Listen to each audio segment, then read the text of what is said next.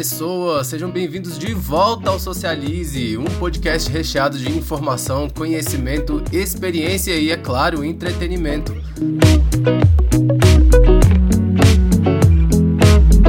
Um podcast original da Faculdade UNB Planaltina, pensado e construído por muitas vozes. Eu sou o Eric Germano e esse é o Socialize Informação. Como vocês bem ouviram, nós estamos voltando, então esse é o nosso primeiro episódio da nossa segunda temporada. Mas fica ligado porque o Socialize atua em quatro campos diferentes que são representados por cores diferentes. Esse episódio que você está escutando agora, por exemplo, que é do campo de informação, é representado pela cor azul marinho.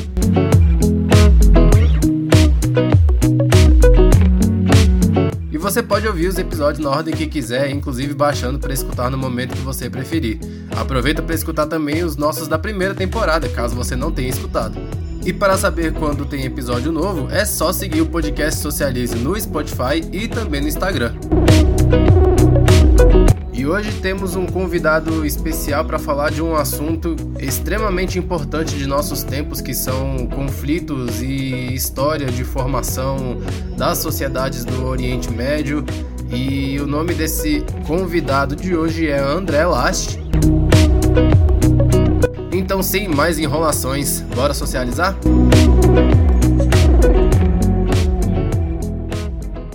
Muito bom dia, ou boa tarde, ou boa noite para quem está escutando agora nosso episódio. E hoje eu estou aqui com um convidado muito especial.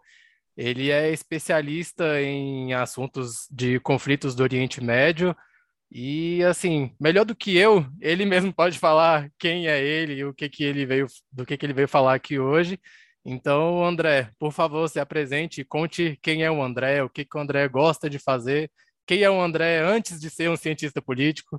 Bom, o André é um humano, né? Judeu, brasileiro. O que, que o André gosta de fazer? O André gosta de cozinhar, tomar vinho, viajar, é... ler bastante, é... gosta de série, gosta de filmes, é... tá com os amigos. Sempre a... a gente fala que a felicidade só vale quando ela é compartilhada com outras pessoas, né? Verdade. E profissionalmente eu sou cientista político, sou é, especialista em relações internacionais, com ênfase em, em Oriente Médio, contra-terrorismo, é, segurança nacional e com foco no, em Israel e no conflito árabe-israelense, em particular no conflito palestino-israelense. E de uma forma geral, hoje em dia eu trabalho educando, dando aula, é, cuidando de uma organização educacional que chama Stand With Us, que é uma organização sem fins lucrativos, com sede em alguns países do mundo, inclusive aqui no Brasil, que o seu objetivo principal é trazer um pouco mais de contextualização para o conflito árabe-israelense ou palestino-israelense é, em cada país que ela se encontra, a fim de trazer um pouco menos de, um pouco mais de luz e, e fazer com que as pessoas tenham é, menos preconceito com os povos do Oriente Médio, incluindo com Israel. Conta pra gente um pouco de como foi essa sua trajetória, de por que você, o motivo de você ter escolhido essa carreira e como foi que você chegou ao ponto de, ah, eu quero estudar isso, eu quero me especializar nisso. Olha, eu acho que o primeiro, primeiro a primeira vez que isso surgiu, é, eu cresci em família é, tradicional judaica, não religiosa, porém bastante voltada à cultura e às tradições. É, o meu avô, o pai do meu pai, é sobrevivente do Holocausto, já faleceu. Toda a família dele foi morta no Holocausto, então meu pai não teve avós, né? É, por parte de pai e por parte de mãe os avós morreram quando ele era muito pequeno.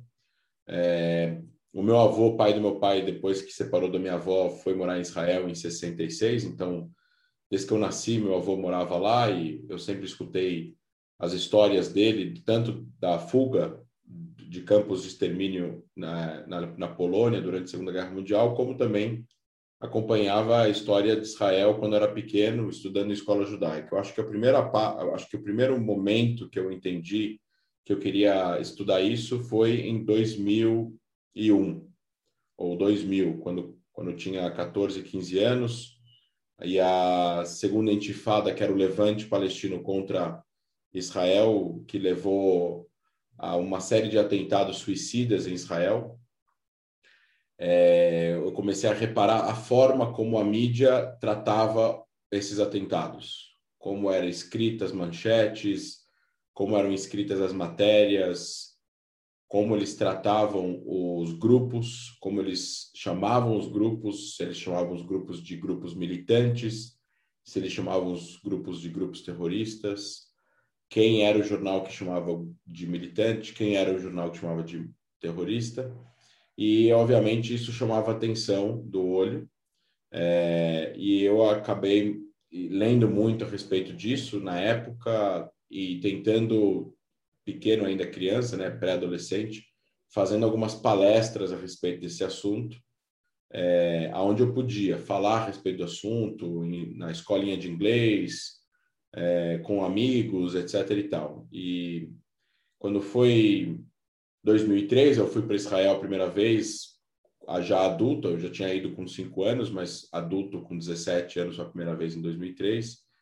E eu vivi um ano lá e eu realmente conheci o país e conheci um pouco da história do que estava acontecendo e do contexto do que estava acontecendo e por que que está acontecendo, que gera aí uma, uma um, um entendimento também do passado. E quando eu voltei, eu me sentia realmente é, inclinado a trabalhar com isso, tentar talvez fazer disso um trabalho. Só que eu era jovem ainda e foi, enfim, eu acabei a escola, fui para a faculdade, comecei a estudar administração e na época que eu estava fazendo a faculdade de administração era a época que o Ahmadinejad era presidente do Irã pela primeira vez. E ele tinha uma narrativa extremamente agressiva, tanto com Israel como contra judeus e até mesmo negando o Holocausto, o que deixou a comunidade judaica ao redor do mundo bastante é, insatisfeita. E Grave, né? Eu, é, eu realmente tomei uma decisão um certo dia. Eu lembro que esse dia foi um dia que o meu carro quebrou na estrada. Eu tinha um carro antigo ele quebrou pela oitava vez. Me deixou na mão e eu voltei de guincho para São Paulo. E eu lembro que eu tomei a decisão de que eu queria que eu iria sair da faculdade. Eu tinha uma empresa pequena também. Eu ia vender para o meu sócio a empresa e iria estudar relações internacionais, ciências políticas em Israel para poder lidar com esse tema. Eu não sabia exatamente como isso ia acontecer, eu sabia que eu queria que isso acontecesse. Eu fui para Israel em 2006. Em 2007, eu comecei a estudar diplomacia, governo e estratégia, que seria o que nós conhecemos como Government School, escola de governo, que não é escola de governo no sentido de administração pública, mas sim de relações internacionais, ciências políticas voltadas para o Oriente Médio, com especialização em contra-terrorismo e, é, e Oriente Médio, isso entre os anos 2007 e 2011. Eu tinha 21 anos quando entrei na faculdade, saí com 24 para 25 e com 25 entrei no exército em Israel. Né, eu era cidadão israelense já e, e eu fui dois anos na inteligência da Força Aérea, passando por um conflito com o Hamas em Gaza. O Hamas em Gaza teve quatro conflitos de larga escala contra Israel. Esse de 2012 foi o mais curto, foram oito dias. Só que participando da inteligência do exército, seja da aeronáutica ou não, e lutando e participando de um conflito armado como militar contra o Hamas, você acaba tendo aí uma série de é, é, aberturas a conhecimentos que poucas pessoas têm que é ver de perto como as coisas acontecem, como o exército age, como o Estado de Israel age, como o outro lado age. Muitas vezes informações que não são passadas para a mídia, e se são passadas, não chegam na mídia do Brasil. E, e ao terminar aí o, o, o exército, eu voltei a fazer para a faculdade que eu tinha me formado e estudei contra terrorismo e segurança nacional como mestrado. E durante esse mestrado em 2014, o mestrado começava em 2013 e acabava em 2015, é, teve a guerra 4, teve a guerra 3, que foi a guerra de 2014, fazem sete anos, que foi a guerra mais longa que teve contra o Hamas em Gaza, que também teve entrada por terra, assim como a de 2009, só que ela demorou mais tempo para acabar. E foi uma guerra que já tinha mídias sociais, né? já existia Instagram, Facebook, a Facebook era mais forte na época, Twitter e por aí vai. E a difusão de informações equivocadas, falsas, deturpadas é, do que estava acontecendo lá e do que está acontecendo na região chamou a atenção, chamava a atenção de muitas pessoas. E é um desafio constante tentar fazer com que a população geral possa ter acesso a informações mais fidedignas. Então, eu fui voluntário de um grupo de estudantes lá da faculdade para tentar trazer mais luz sobre esse assunto durante a guerra é, na língua portuguesa, assim, tinham voluntários de outras 20 línguas, e, e durante esse processo eu viralizei nas mídias sociais, por através disso no Facebook na época, e, e acabei vindo para o Brasil a convite para fazer algumas palestras aqui em algumas capitais. E eu vim em 2014, durante a guerra, é, a guerra acabou, eu estava no Brasil, é, eu, fi, eu rodei aí algumas cidades fazendo palestras em universidades, escolas, falando com a mídia, e voltei a Israel. E, e aí, quando estava terminando o mestrado, porque não tinha acabado ainda. Eu tive um convite para ir, para voltar, para vir ao Brasil a trabalho, né? Para ficar um tempo por aqui. E, e quando eu tinha voltado dessa primeira vinda ao Brasil fazendo as palestras, eu senti que o Brasil tinha um déficit de uma, uma, uma deficiência de uma organização, né? Não tinha uma organização que pudesse focar única e exclusivamente em falar a respeito desse assunto de forma acadêmica, porém de forma a trazer luz para questões que são muito embaçadas e pouco profundas na academia e na mídia. E o que a gente via, o que a gente vê até hoje, muitas vezes, é ou uma mídia desinteressada ou muito superficial sobre o tema, e, por outro lado, você vê uma academia extremamente enviesada no tema, onde existe um foco muito grande em jargões, oprimidos e opressores, colonialismo e por aí vai. E, e isso fez com que eu chamou a atenção e eu comecei a trabalhar um projeto para criar uma organização aqui no Brasil que pudesse trabalhar com isso. E assim, Assim, resumindo a história, eu voltei ao Brasil, fui trabalhar nessa numa organização no Rio, acabei saindo dela, não tinha nada a ver com esse assunto. Era uma organização de jovens judeus. É, vim a São Paulo depois, que é onde eu nasci, e acabei fazendo o projeto que veio a ser o Stand With Us Brasil, que é essa organização que vai fazer quatro anos em janeiro do, agora do ano que vem. Entendi. E, inclusive, puxando até dessa parte que você trouxe agora, de, de ser meio desinformado, né? A população brasileira, a gente, na verdade, assim, pelo menos eu, na minha visão de muito leigo que sou desses assuntos, inclusive, a gente só vê conflito o tempo inteiro, e conflito, conflito, conflito, e a gente sempre acha também que é, que existe, não sei, que Israel é um vilão, ou que, sei lá, a gente sempre, pelo menos eu, e eu observo isso na, no meu ciclo de, meu ciclo social, né? É, quando a gente fala de Oriente Médio, automaticamente as pessoas associam a terrorismo já. Eu já até te faço essa pergunta. Como que você enxerga esse, esse papel de de falar desses assuntos, de mostrar para as pessoas como esses assuntos são relevantes. Você acha que é fácil, que é difícil trazer esses assuntos para tentar elucidar melhor a população brasileira sobre isso? E por que que você acha que a, a gente precisa saber mais desses lugares?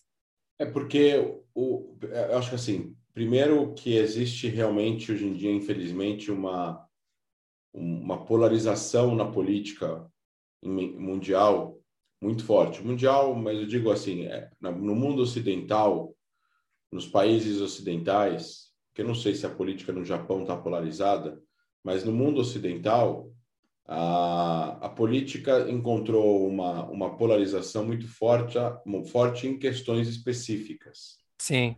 questões de costumes, questões é, de valores, questões que a gente pode agora citar a questão da família, é, a questão do casamento homoafetivo, é, questões de armas, questões de drogas, etc, etc. E acabou, e, e, a economia, que era uma questão polarizada entre esquerda e direita há 30, 40 anos atrás, entre capitalistas e comunistas ou capitalistas e socialistas passou depois de um tempo a ter outras questões porque o capitalismo ele realmente ele venceu a guerra contra o comunismo e o, o mundo é capitalista a Rússia é capitalista todo mundo é capitalista a China é capitalista no final assim um partido único ditadura de um partido único que é o remanescente do que era o comunismo mas existe aí um, uma ordem mundial do dinheiro dos bancos das empresas e tudo mais só que existem outras questões que foram colocadas dentro das pautas que acabou dividindo as pessoas. Pessoas mais conservadoras em relação a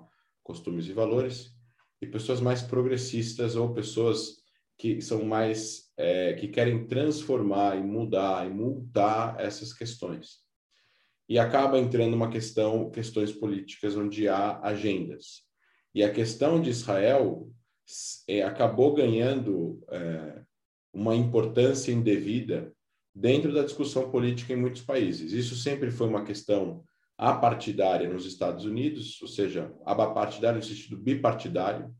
Então, nos Estados Unidos, tanto democratas quanto republicanos sempre não, não divergiam muito sobre Israel e passaram a divergir de um tempos para cá.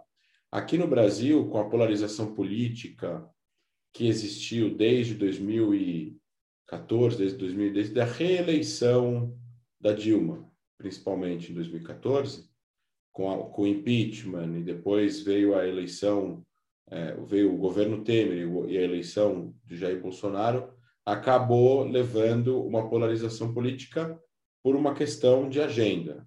Governos do PT votavam sucessivamente contra Israel nas Nações Unidas, outros governos brasileiros votavam, mas não votaram tanto governos do PT foram os que mais votaram contra Israel em governos brasileiros. Só no governo Lula foram 25 votações contra Israel, nenhuma a favor nas Nações Unidas, não importa em qual a esfera a gente está falando.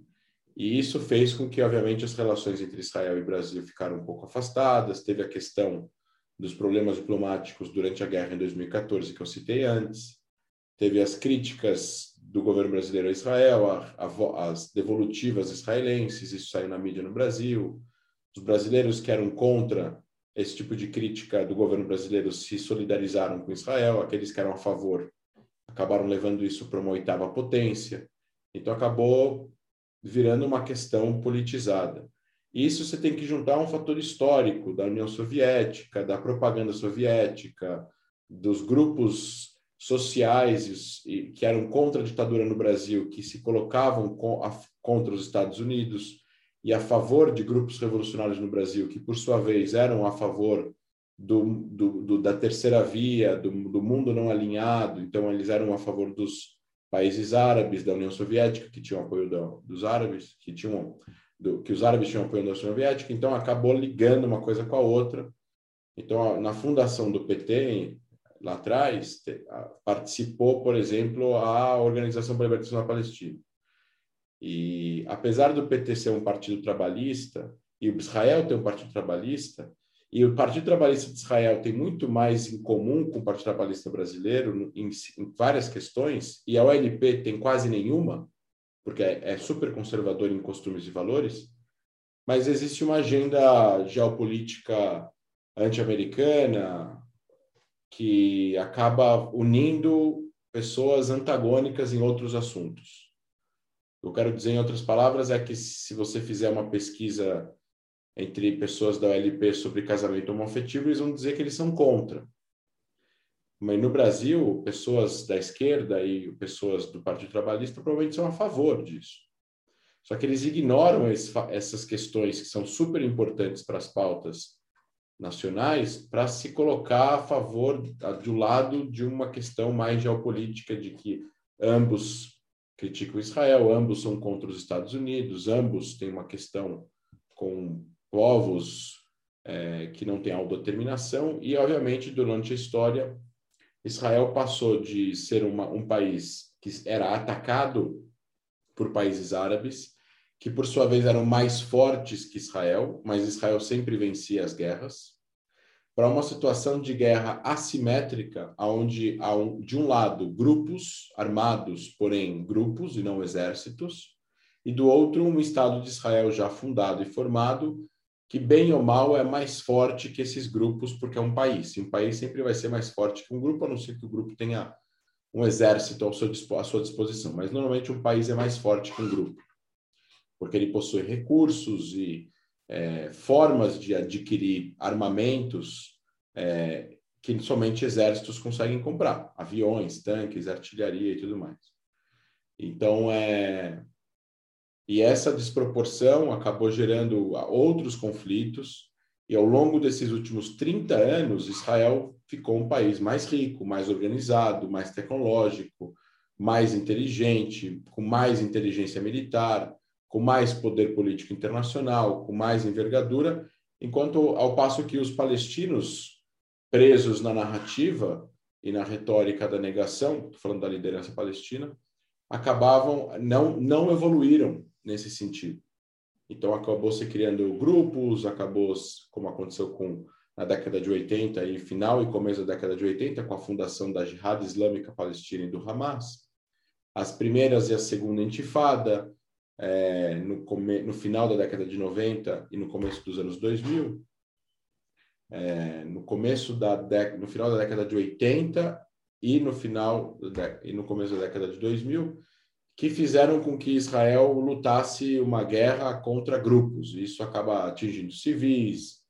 A, era a era da internet. Você tem o começo de divulgação de sites e notícias e fotos e imagens e aí, aí vem a guerra da narrativa, Eric, é uma é uma você vai lutar contra imagens que são extremamente fortes, onde as pessoas não têm o tempo para poder investigar o que está acontecendo, e na hora que elas veem os oito soldados em volta de um menino, não traz o contexto de que o menino jogou uma pedra e matou uma pessoa, apenas aparece o contexto de que está sendo preso. Parece que é uma situação opressora, né? O que, que o menino vai poder fazer com oito soldados armados? Ou um tanque passando em cima de um carro vazio, como se fosse uma coisa bastante agressiva de proposital, né? Então você tem tantas imagens que isso acaba se tornando parte da agenda. E isso fez com que existisse uma polarização em relação a esse tema por uma questão de agenda. Então algumas pessoas acreditam que Israel é realmente um estado mau, ruim, com intenções maquiavélicas. Sim. E tem gente que acha que não é verdade. Tem, e, tem, e assim, vai ter gente do extremo de um lado, do extremo de outro. Então, tem gente que acha que Israel é perfeita, que todos os árabes são terroristas, também está fora da realidade. Tem gente que vai achar que os palestinos são pobres, oprimidos e tudo que eles fazem é justificável, tem que ser perdoado, como se eles fossem crianças de seis anos fazendo é, algazarras que precisam ser perdoadas pelos pais, como se eles não tivessem a mínima responsabilidade sobre os seus atos e Israel é o culpado de absolutamente tudo que acontece lá. E tem o meio termo. Porém, o meio termo leva o, o, o, o interlocutor a entender a história, pois é, o meio termo eu considero uma pessoa que tem uma razão e tem um senso crítico e é uma pessoa sensata. E se formos enxergar de forma crua e nua a história, existiram várias formas, várias é, oportunidades para os palestinos terem um país e todas as vezes eles rejeitaram. Isso não é uma opinião, isso é um fato. Eles rejeitaram em 37, em 47, em 67, em 2000 e em 2008, pelo menos, né? E essas negações acabaram que sempre levaram para mais violência, sempre levaram para mais violência e Israel responde violência com violência, o que gera é, imagens muito ruins, principalmente do outro lado, porque Israel é mais forte.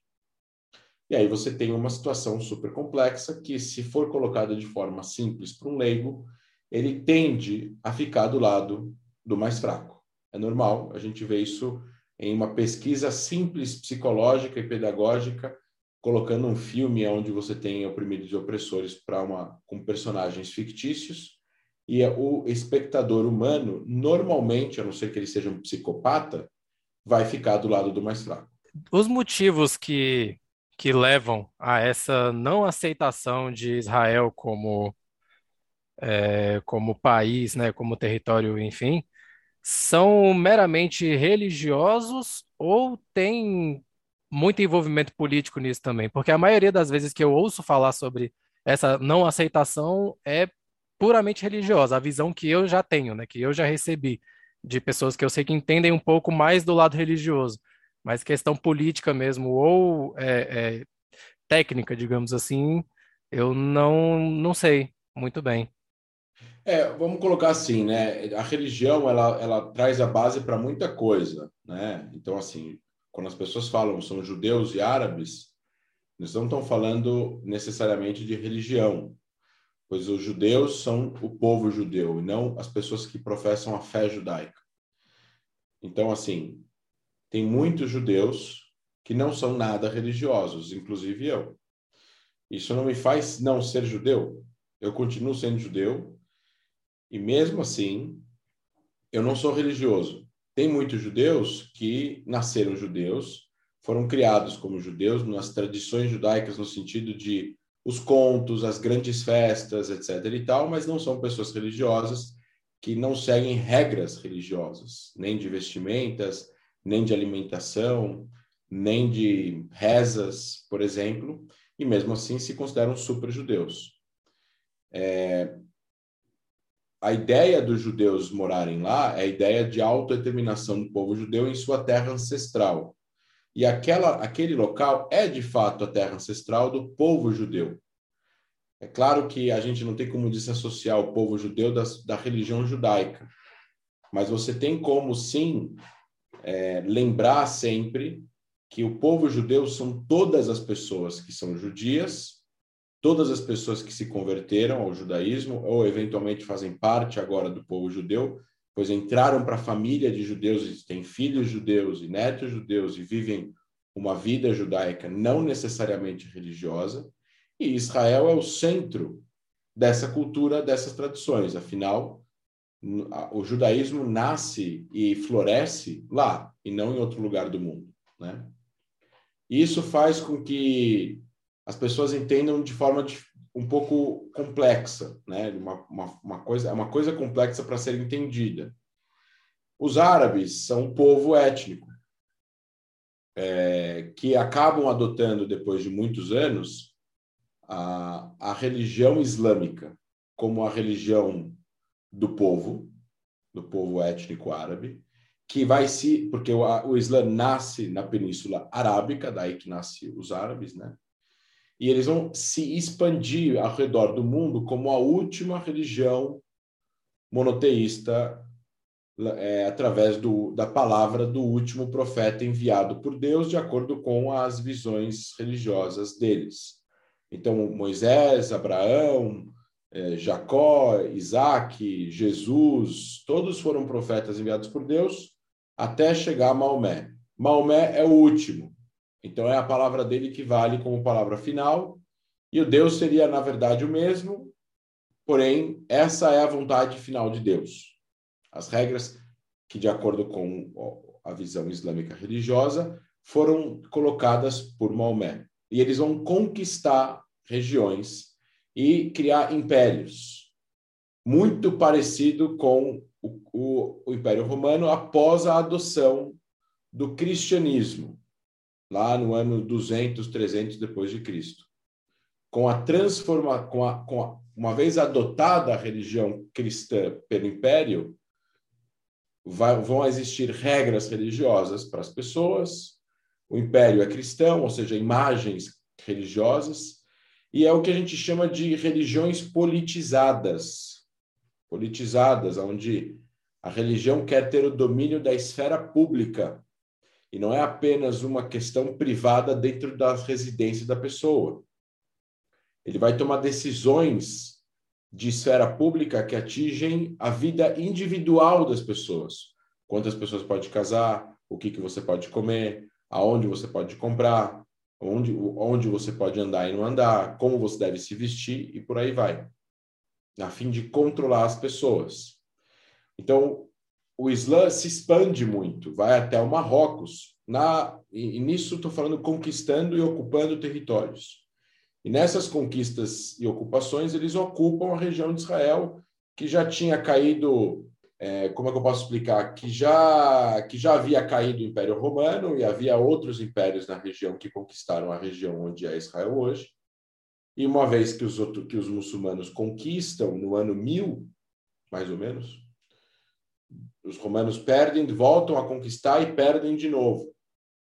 E no momento que o Islã conquista, eles vão converter as pessoas, islamizar os locais e por aí vai. Então isso é importante colocar.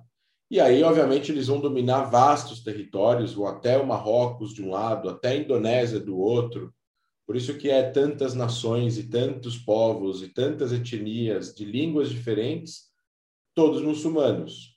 E a visão politica, politizada, militante, fundamentalista do Islã, ela tem, é, que é uma minoria das pessoas que são adeptas a essa visão, ela tem pretensões políticas de, é, de atuação na esfera pública de forma absoluta, no sentido que, até os dias de hoje, a forma militante, fundamentalista, politizada do Islã tem pretensões de domínio de regiões, países e gerenciar as suas populações de acordo com as visões religiosas que eles têm.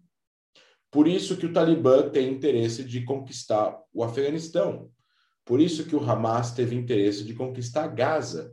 Por isso que a Al-Qaeda teve um dia interesse de destruir os Estados Unidos para tentar é, conquistar territórios no Oriente Médio, não conseguiu. E por isso que o Estado Islâmico conseguiu e teve a pretensão aí de é, fazer um, um, um, um califado e dominar a vida das pessoas.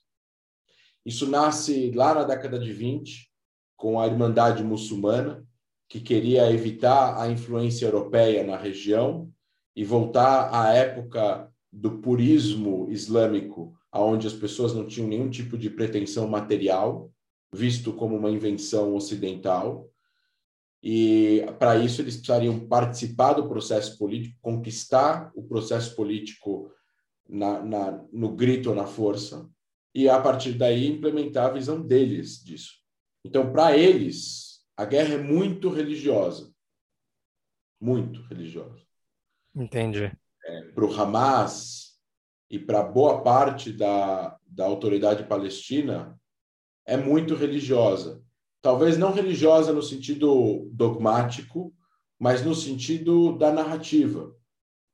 A narrativa fundamentalista islâmica diz que aquela terra é uma terra Waqf, que é sagrada.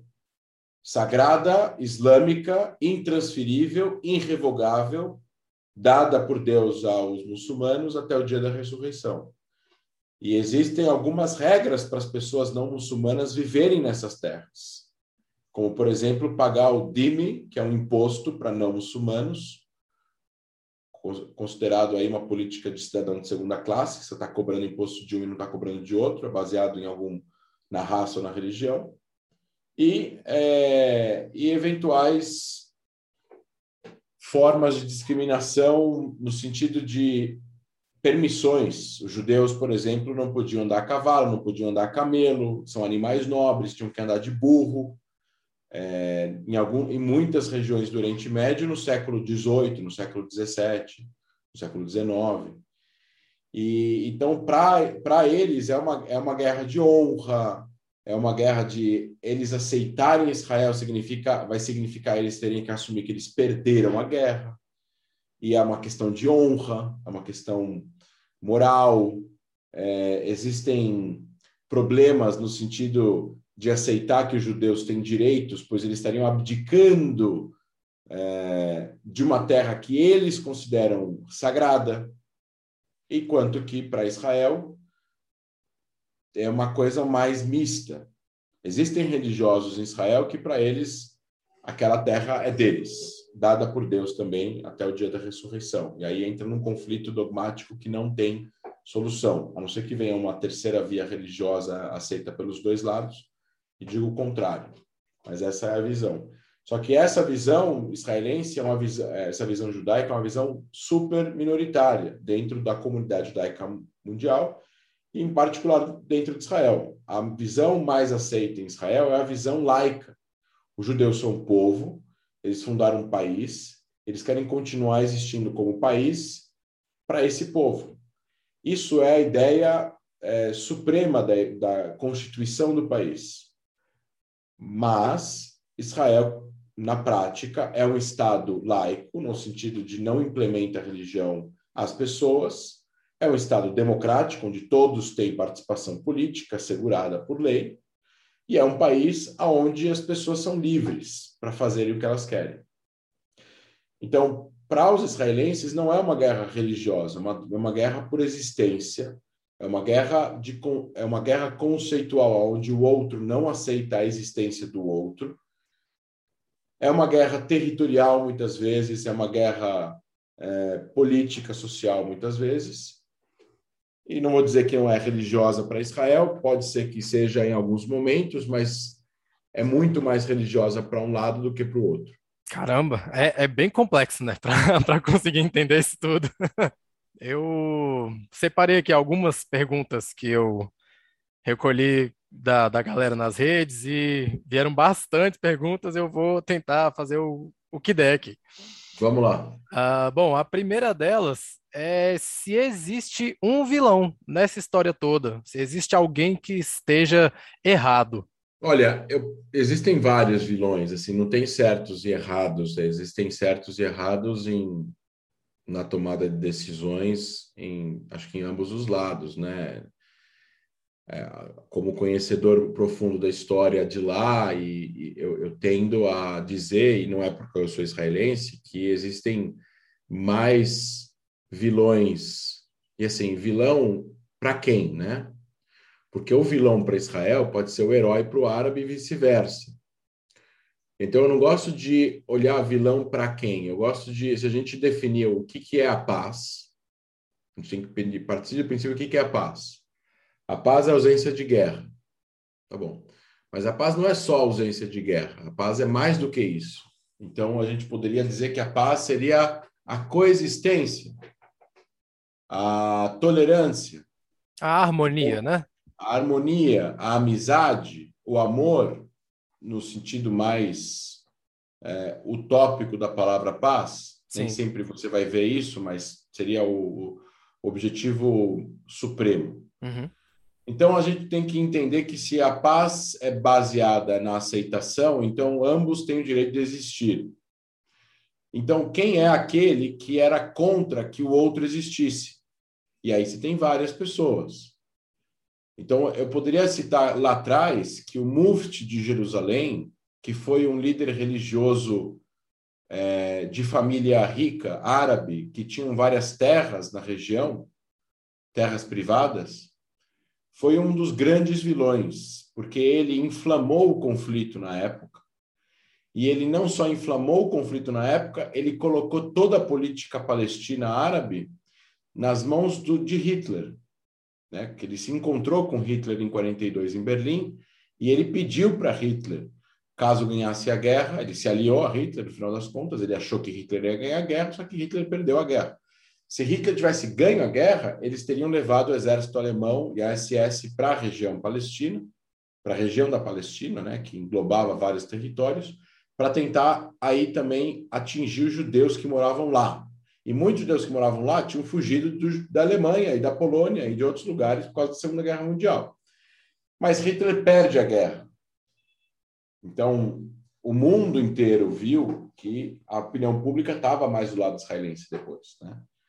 É, do judaico, vamos colocar assim. Então, tem vários vilões e tem vários heróis. Então, poderíamos dizer aqui que, por um, por um breve momento, é, Sadat foi presidente do Egito, foi um vilão, porque ele começou a guerra de Yom Kippur, que foi a guerra do, do dia do perdão, no dia mais sagrado do ano judaico, onde todo mundo está de jejum. mas depois de alguns anos ele foi assinou a paz com Israel e foi quem quebrou o protocolo de boicote e aceitou a existência de Israel e assinou um acordo de paz. Israel saiu de território egípcio e até hoje é uma das principais é, pa pazes né, que existe entre Israel e o mundo árabe. É uma das mais importantes que tem. E o acordo entre eles fez com que um grupo de islâmicos radicais matassem o presidente egípcio por vingança de, eles terem, de ele ter assinado um acordo com Israel. Então, para mim, ele é um herói. Ele não é um vilão. Então, assim, tem vários.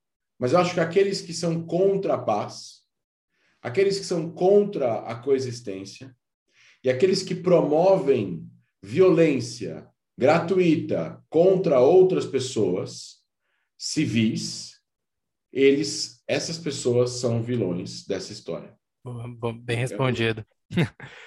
uh, Essa pergunta, na verdade, ela veio de uma, de uma criança, que é, inclusive que a gente já estava tá, falando das associações, né, que vem na cabeça. É, o homem-bomba, ele explode junto com a bomba? O homem-bomba explode junto com a bomba. É, eu acho que inclusive dá até para a gente filosofar um pouquinho sobre isso, porque assim, até que ponto vai o nível de como é que eu posso dizer, de lealdade, né, entre aspas, de uma pessoa ser capaz de se tornar um homem-bomba, né? E como ah, é um que projeto, esses extremos acontecem? É uma... Ele acredita, eu vou fazer um paralelo, tá? A ideia biológica, a, a, a, a ideia biológica, as teorias biológicas nazistas acreditavam que existiam seres humanos inferiores e superiores raças inferiores e superiores. Eles tinham uma teoria que se provou falsa, né? Durante, antes, depois, é, que existiam seres humanos superiores e eles iriam dar continuidade da existência da raça humana, e inferiores, que poderiam causar destruição da raça humana. Então, na cabeça deles, a raça ariana era uma raça mais pura, perfeita, etc. e tal, e outras raças eram inferiores. Ciganos, homossexuais, judeus, negros e por aí vai. Mas além disso, existia toda uma questão com judeus que era mais forte do que com as outras minorias. É... E eles acreditavam, muitos deles, após essa lavagem cerebral e toda essa educação voltada para, esse, para essa teoria, uma, uma vez que não tinha internet, não tinha muito acesso a conhecimento, de que eles estavam fazendo bem para a humanidade ao matar essas pessoas. Então, muitos estavam embebados com a ideia de ajudar o mundo a virar um lugar melhor. E aí as pessoas inferiores foram transformadas em não seres humanos. E você transformar em não seres humanos é mais fácil para você matar elas. O terrorista islâmico ou qualquer outro terrorista de qualquer outra religião, é, principalmente o suicida, ele acredita que ele está fazendo bem para a humanidade. Ele acredita que ele está ajudando o, o Islã, o mundo islâmico ou, a, ou o planeta Terra em si ao fazer os atos que ele comete. Ele acha que ele realmente está ajudando a transformar o mundo num lugar melhor, quando na verdade ele está transformando o mundo num lugar pior. Então, existe todo um processo de acordar, awakening em inglês, que é o processo de lavagem cerebral que acontece dentro das instituições religiosas, onde eles vão aprender que os, o que eles acham que é a vida, a morte, e valores, e costumes, e regras, e o que, que é permitido e o que, que é não permitido, foi ensinado errado na cabeça, na, na vida deles. E agora eles vão ser ensinados o certo, o correto, e aí eles acabam internalizando uma, uma teoria que deixa eles em estado zen, que a vida aqui é apenas passageira e que eles podem tirar a própria vida em nome da causa. Uma vez que se eles fizerem isso, eles vão continuar sentindo, se sentindo, se existindo e vão estar no céu com 72 virgens. Muitos que não encontram perspectiva de vida fazem isso, porque eles acreditam que eles estão fazendo bem e que a vida deles vai melhorar perdidamente. Que loucura, né? Caracas, isso, isso é muito doido. Isso é muito doido, meu Deus, gente. E, e, e querendo ou não, são muitos, né? Que, que conseguem, que, que acontece esse processo. O, o, eu lembro de você falando lá no, no Vênus, inclusive, que o rapaz do, do 11 de setembro foi assim, né? Foi basicamente Um isso que dos. aconteceu. Um dos, né? É, um dos, não todos, mas um dos. Aham. Foi um libanês. Ele foi, foram duas pessoas, eu acho, recrutadas na Alemanha, é, que eram árabes ou muçulmanos, que vieram de famílias super não religiosas, é, de classe média e classe média alta, e que tinham, que eram casados, tinham filhos, e acabaram decidindo por fazer esse ato. As perguntas vieram em ordem um pouco aleatória, então se por um acaso alguma você, sentir que complementa uma outra depois, você me avisa também. É, me veio outra perguntando qual o real motivo do Talibã querer tomar o poder.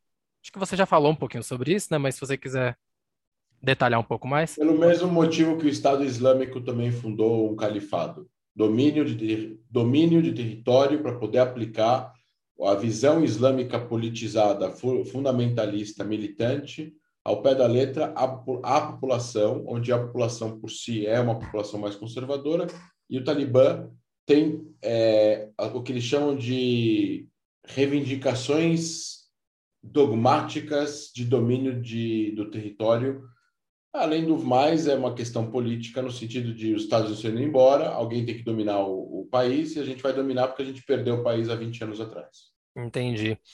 Como, como que surgiram os movimentos do Talibã e da Al-Qaeda? Então, o Talibã é uma junção de pessoas tribais do interior do Afeganistão que lutaram contra os soviéticos. É um grupo, é um dos grupos que se formou com a invasão soviética e lutou contra os soviéticos e quando foi venceram os soviéticos ficaram com a moral lá em cima porque eles venceram um superpoder e ao mesmo tempo lutaram guerras civis internas dentro do, do Afeganistão durante um ano e conseguem dominar o país em 2006, em 1996. É, a Al-Qaeda é um grupo terrorista é, que foi fundado pelo Bin Laden, se não me engano, em Khartoum, no Sudão, em 98. E em 98 ele vai explodir duas embaixadas nos Estados Unidos e vai fugir para o Afeganistão para se esconder, da onde ele vai não só se esconder, mas planejar o 11 de setembro. É daí que surge a Al-Qaeda. A Al-Qaeda surge de, de uma figura chamada Osama Bin Laden, que participou da guerra contra os soviéticos no Afeganistão, que lutou ao lado de vários combatentes lá, não necessariamente do Talibã, de outros, e ele volta para o seu país de origem, Arábia Saudita, só que ele é expulso da Arábia Saudita porque o rei achava que ele era um lunático, que queria ajudar o rei a proteger o solo saudita contra a invasão do Iraque ao Kuwait, em 91. E os sauditas falaram que não queriam nem lidar com ele pediram para ele se retirar do país. Ele fica muito bravo, ele acha que os Estados Unidos estão protegendo o regime saudita, ele vai para o Sudão e ele abre e ele funda a Al-Qaeda no Sudão. Entendi. E a principal diferença entre um grupo e outro tá onde?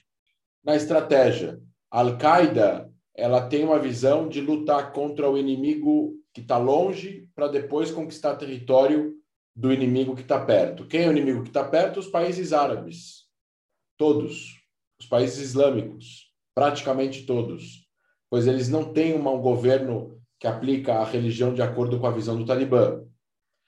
É, já o, a do Talibã não tem uma pretensão global, eles são local, locais, são jihadistas locais que querem o domínio do território que eles acreditam que são um território dos Emirados Unidos do Afeganistão, Emirados Islâmicos do Afeganistão. E eles acham piamente que ao lutar contra os inimigos internos, eles vão conseguir ganhar essa guerra e conquistar o território, vulgo o que aconteceu agora.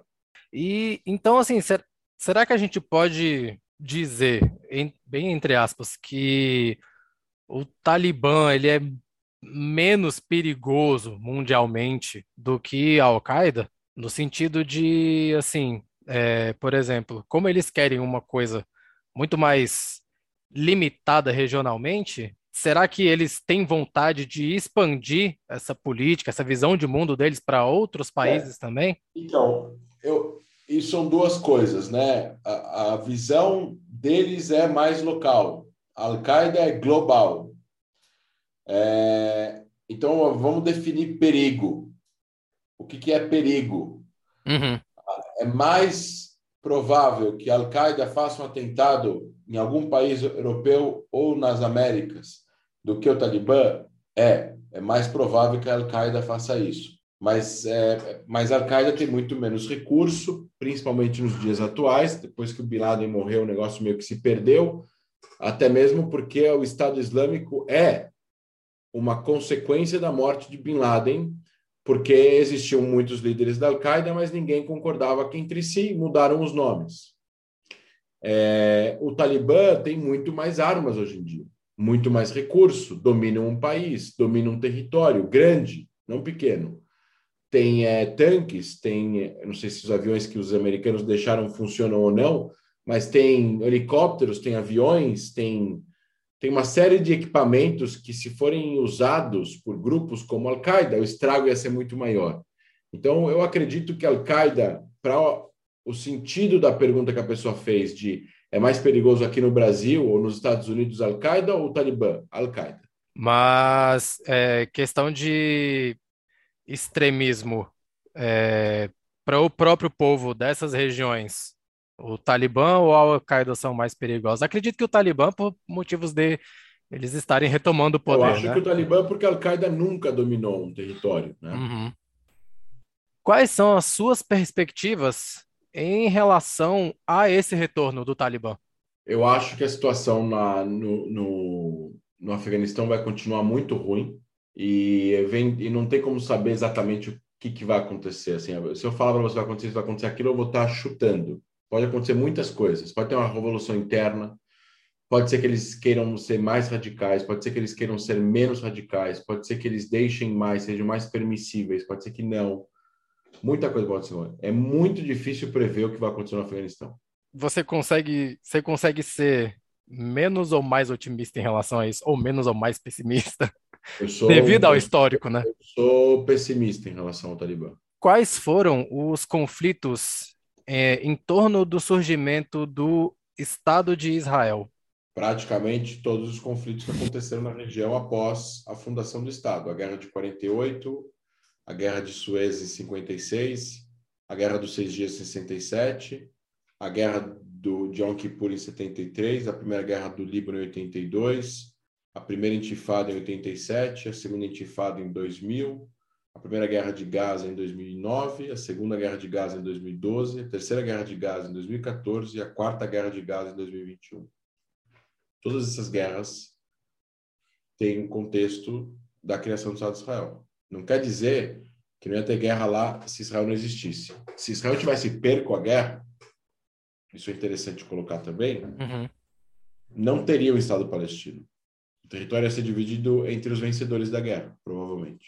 Como se estabeleceram as políticas americanas de intervenção no Oriente Médio?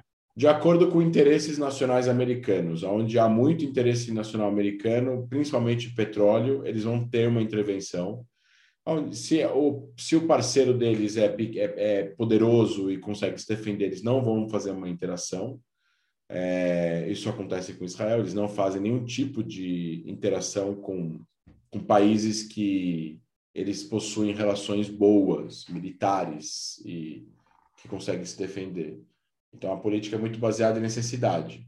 Alguns países precisam, alguns países não precisam. A próxima veio qual o impacto da política de Trump sobre Israel e como estão as relações Israel versus Palestina? Olha, as relações, ele, ele, ele atingiu, ele teve coisas positivas e coisas negativas, né? Então, assim, o governo dele conseguiu lançar os acordos de Abraão, que são acordos de paz entre Israel, os Emirados Árabes, o Bahrein, o Marrocos e o Sudão. São países importantes, é, árabes muçulmanos. É, isso foi muito positivo. Ele reconheceu a soberania israelense é, sobre o Golan, que é um território que Israel conquistou da Síria. E ele assumiu que Israel tem a sua capital em Jerusalém.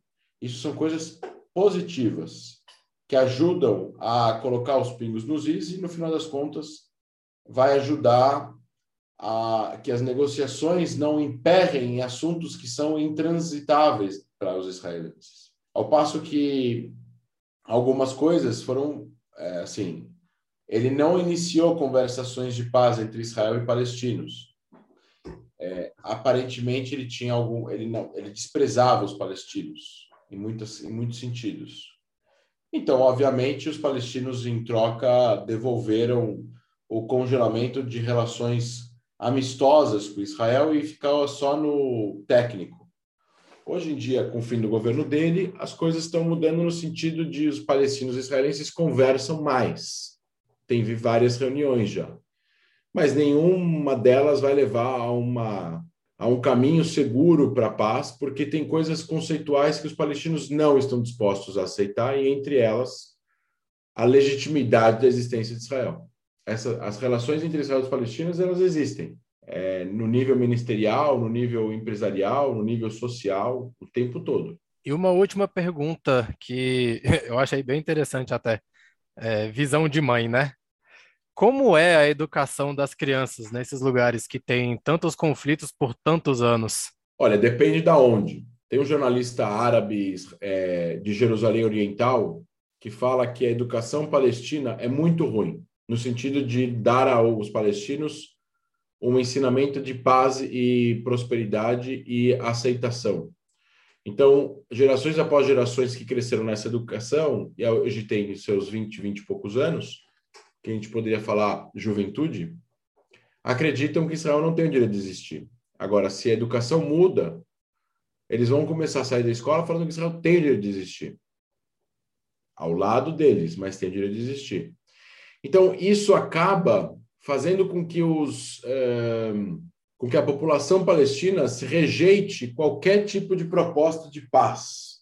Então, o presidente palestino pode falar em inglês na CNN blá, é, que ele é a favor de uma negociação e de um Estado palestino, etc. e tal, e em árabe ele está falando mal e mentindo e deturpando a respeito do que Israel e tal não está fazendo. E isso já foi provado, né? Eles falam nos sites palestinos que Israel não tem direito de existir, que Israel é uma ideia, é uma ideia colonial europeia, que as pessoas que moram lá são europeus, que eles não têm o direito de estar lá, que tudo é Palestina, do rio ao mar. Eles falam que a mesquita de Al-Aqsa está em perigo, que Israel está escavando embaixo da mesquita e vai ceder o chão, e vai cair tudo. Mentiras e isso inflama a população. E essa inflamada de população sustenta que no momento que alguém de fora pressiona o Abbas, que é o presidente palestino, a negociar com Israel, o que, que o Abbas responde? A minha população não está pronta ainda para ver uma foto minha com um líder israelense com a bandeira de Israel atrás. É, é complexo. É bem complexo.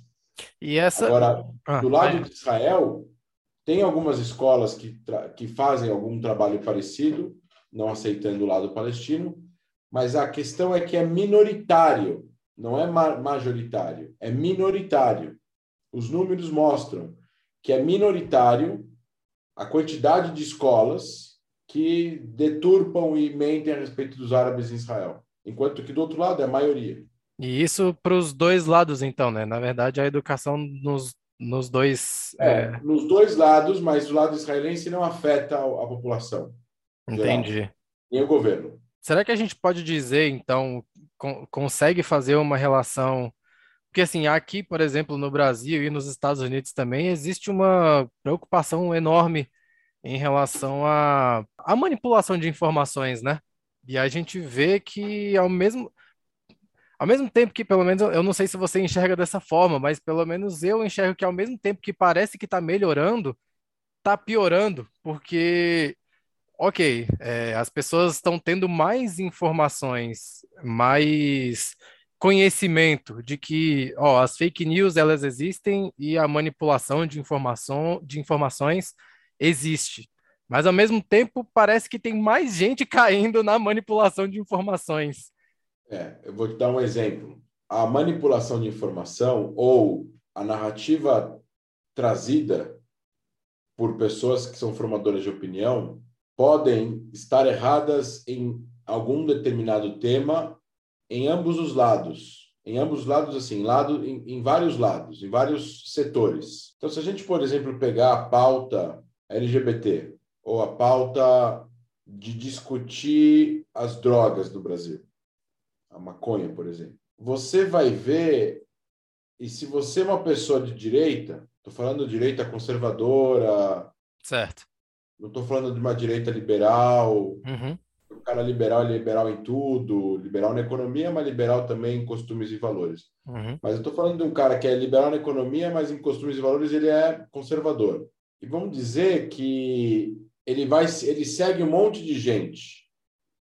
Ele segue, eu não vou citar nomes agora, porque a, o pessoal vai escutar o áudio, mas segue um monte de gente da direita. Assim, segue um cara que é contra, por exemplo, legalizar o casamento homoafetivo no Brasil. Um cara que é contra discutir a liberação de certas drogas, ou pelo menos discutir isso como uma questão de saúde pública, não uma uhum. questão de criminal. Uh, o que acontece? No final, a pessoa vai estar tá bebendo informações, é, sugando informações de páginas específicas, de cantores específicos, de artistas específicos, de políticos específicos, jornalistas específicos, determinados temas. Em alguns temas, como esse, a, a, a forma como está sendo colocada está completamente equivocada. E, a, e se a pessoa, uma pessoa de esquerda que segue o pessoal da esquerda, vai receber, às vezes, coisas relacionadas a LGBT, por exemplo, super pautadas, importantes, amor, tolerância, entendimento, etc, etc, etc. No caso de Israel, a esquerda normalmente está errada quando ela está escrevendo a respeito de Israel nas mídias. E ela faz isso por uma questão de agenda no Brasil, politizada, porque faz parte da agenda. Por que faz parte da agenda? Porque a direita é a favor de Israel, então a esquerda tem que ser contra Israel. Então, normalmente, quando, quando a direita, até mesmo uma direita mais conservadora ou ultraconservadora, vai falar de Israel, eles acabam acertando no que eles estão falando. Eles vão falar do Hamas, eles acertam no que eles estão falando. Eles vão falar do sistema de defesa de Israel antimíssil, eles acertam no que eles estão falando. E, e se você for seguir pessoas de esquerda, eles estão falando besteira. Entendi. Em outros assuntos, é o contrário. A esquerda está falando certo e a direita está falando besteira. Você tem coisas que um acerta e o outro erra. E o problema é justamente esse. Se a pessoa segue apenas uma linha de um determinado tema, ela vai se é, nutrir de informações apenas de uma visão monolítica a respeito daquilo. E não é bom isso. Você tem que escutar o contraditório e você tem que fazer uma avaliação desse contraditório. E é assim que você luta contra fake news. Bom, as perguntas, na verdade, acabaram do público. Acho que a gente pode ir para os finalmente da gravação. Sim.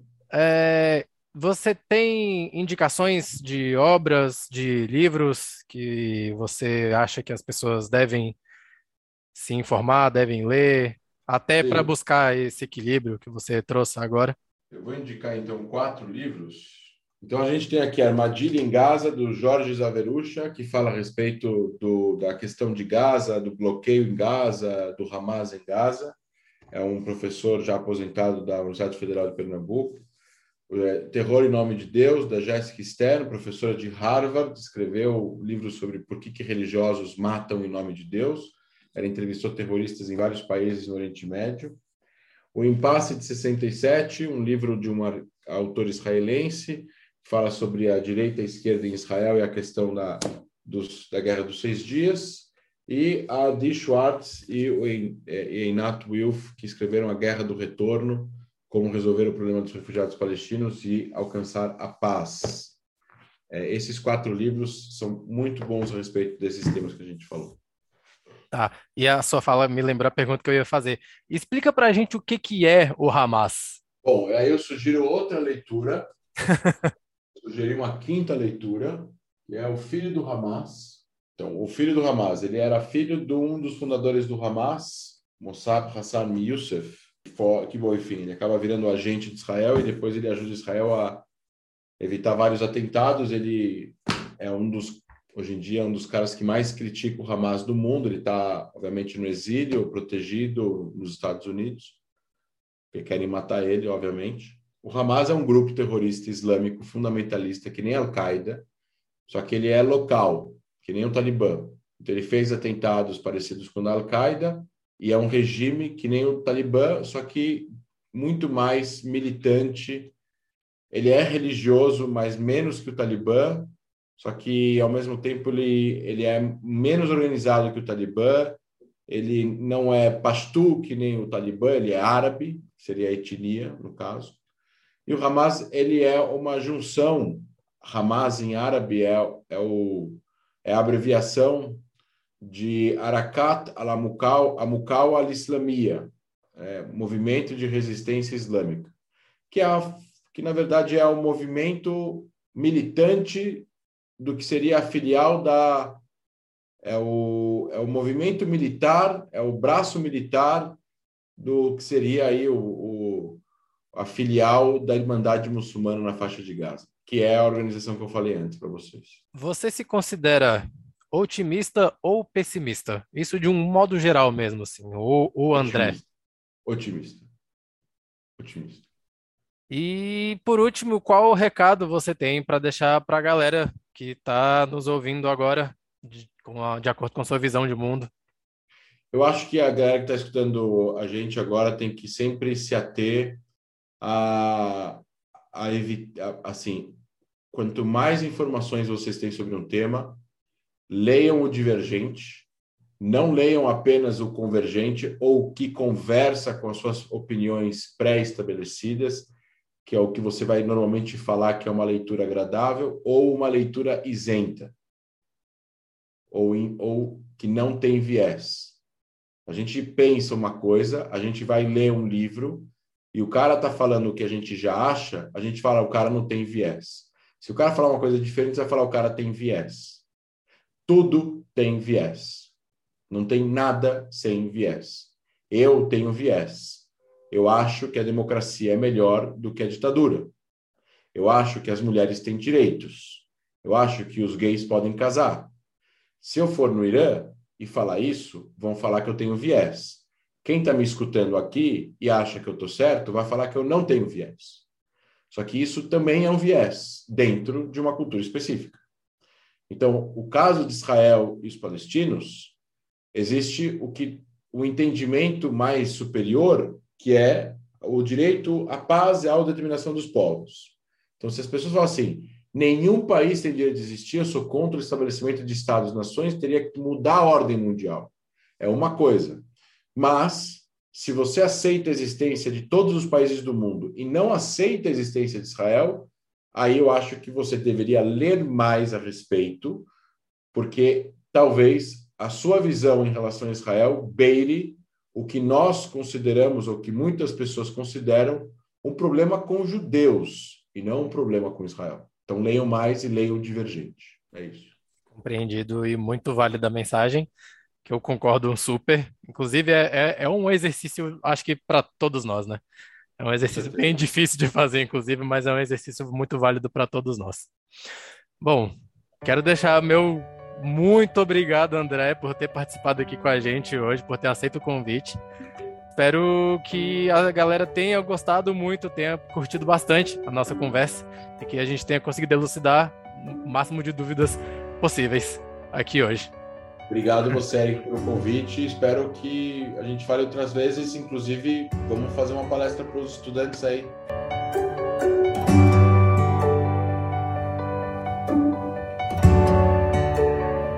Vocês perceberam agora no final o convite que o André deixou pra gente, né? Então, se você é daqui da Universidade de Brasília e ficou interessado, entre em contato com a gente que de repente vai que a gente descola uma palestrinha com ele, não é mesmo?